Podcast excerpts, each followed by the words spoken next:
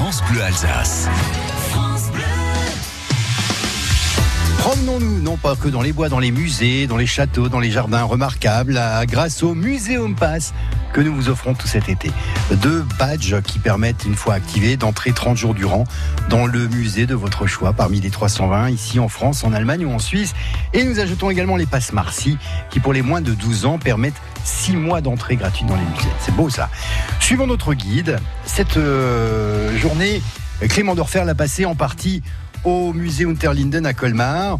Et vous avez trouvé ce qui est à l'origine de la réalisation de ce fameux retable d'Issenheim, Clément. Oui, il s'agit du retable d'Issenheim, une célèbre peinture chère à l'histoire alsacienne.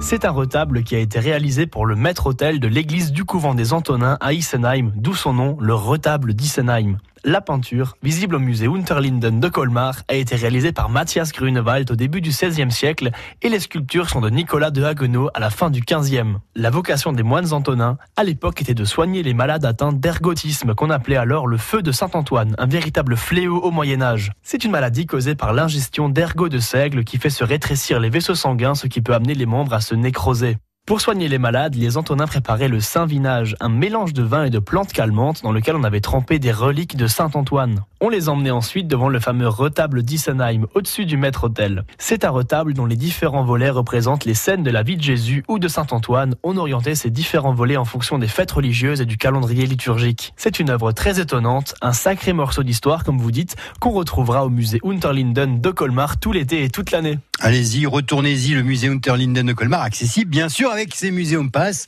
dont je vous offre deux exemplaires accompagnés du pass Marcy pour les moins de 12 ans. Et là, c'est valable 6 mois pour entrer partout.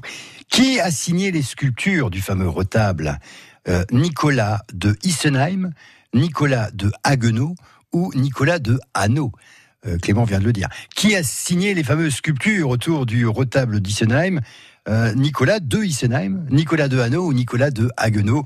Votre réponse au 03 88 25 15 15. À tout de suite.